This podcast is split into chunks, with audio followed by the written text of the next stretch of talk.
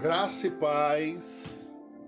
Mais um momento de reflexão da palavra de Deus. Eu quero compartilhar com você o livro de Sanfonias, capítulo 1 e o versículo 18. Eis a narrativa. E naquele dia, nem a sua prata, nem todo o ouro poderão livrá-los da ira de Yahvé. O fogo do zelo do Senhor consumirá o mundo inteiro, porquanto ele dará um fim repentino e inexorável a todos os que vivem sobre a face da terra. Uma pergunta que surge em nossa mente. E o Deus de amor? E aquele Deus amoroso que a gente gosta muito de de pregar, de ministrar na vida de um, de outro, ou quando nós usamos que Deus é amor e que então existe uma desculpa, olha, Deus não vai condenar ninguém, porque senão ele não seria amor. Na Bíblia diz que nem a nossa prata, nem o nosso ouro poderão nos livrar da ira de Deus. Por que Sanfonias usa exatamente essa expressão? Porque a gente vê pessoas que têm um poder aquisitivo alto, e não estou generalizando, pessoas, nem todas, acham que porque são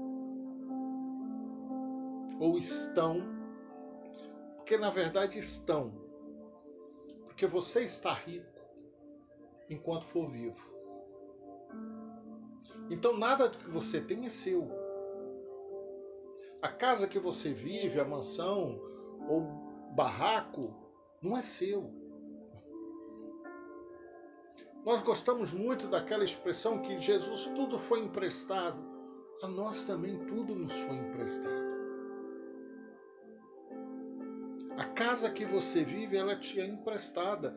Você pode fazer, você pode construir, você pode reformar. Mas ela é emprestada, porque quando você descer a sepultura, você não leva essa casa.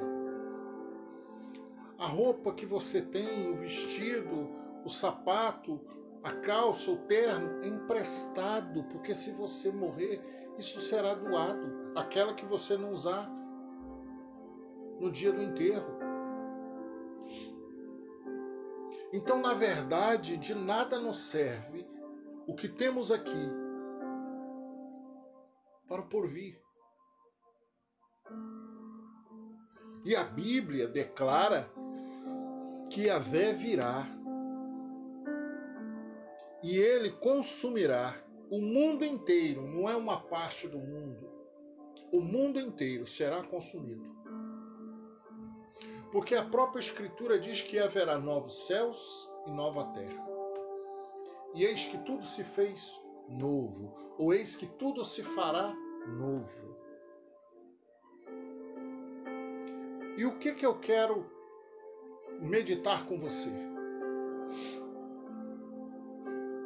Nós estamos olhando uma sociedade terrível nós vivemos num país onde a nossa sociedade ela está ruindo, está podre, está esfarelando. Politicamente, socialmente, familiarmente, espiritualmente, nós estamos esfarelando. Porque nós apontamos o dedo mas livramos os nossos.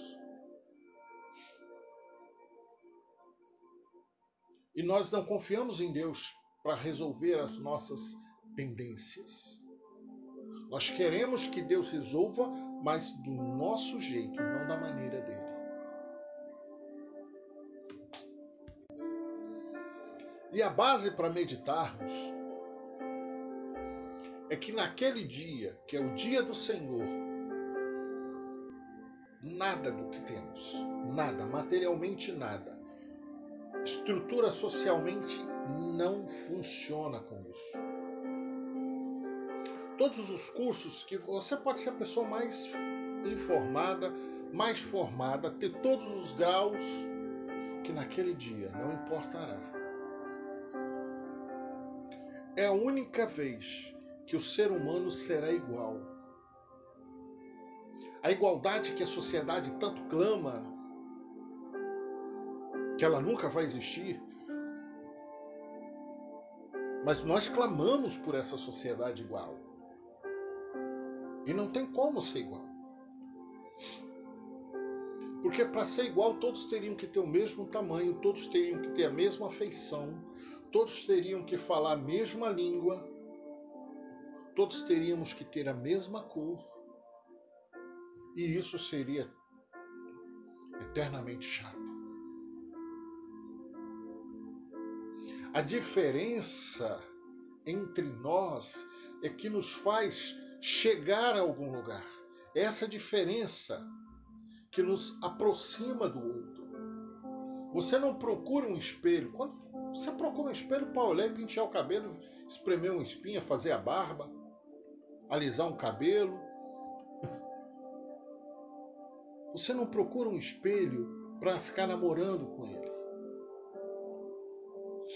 Você não procura um espelho para sentar e conversar com ele. E no dia do Senhor, nada dessa igualdade que tanto queremos irá funcionar. Porque nesse dia seremos igual e não teremos é, nenhuma vantagem sobre o outro, a não ser que tenhamos aceitado a Cristo como único e suficiente Salvador. Fora disso, seremos realmente todos iguais correndo o risco de todos perdermos a salvação. Então, quando nós olhamos para essa passagem, consumirá o mundo inteiro, porquanto ele dará um fim repentino. É bíblico. A volta de Jesus, pelo fato dela ser num abrir e fechar de olhos, e nós não percebermos, Iremos, iremos perceber sim, se estivermos ao lado de alguém que subir, nós ficarmos. Mas se estivermos num lugar, num local onde estiver cheio e ninguém subir, nós também não iremos perceber naquele momento. É por isso que nós temos que estar constantemente nos preparando, não nos importando se somos iguais, se somos diferentes, não procurando ser mais rico, mas procurando ser mais fiéis a Deus. A nossa riqueza não é neste mundo. Até podemos ser ricos aqui. Esse não é o problema. O Senhor pode nos dar, o Senhor pode te dar. Não é esse, não é essa a questão. Mas a questão é: nós estamos procurando diligentemente estar na presença do Senhor? essa nossa procura diária?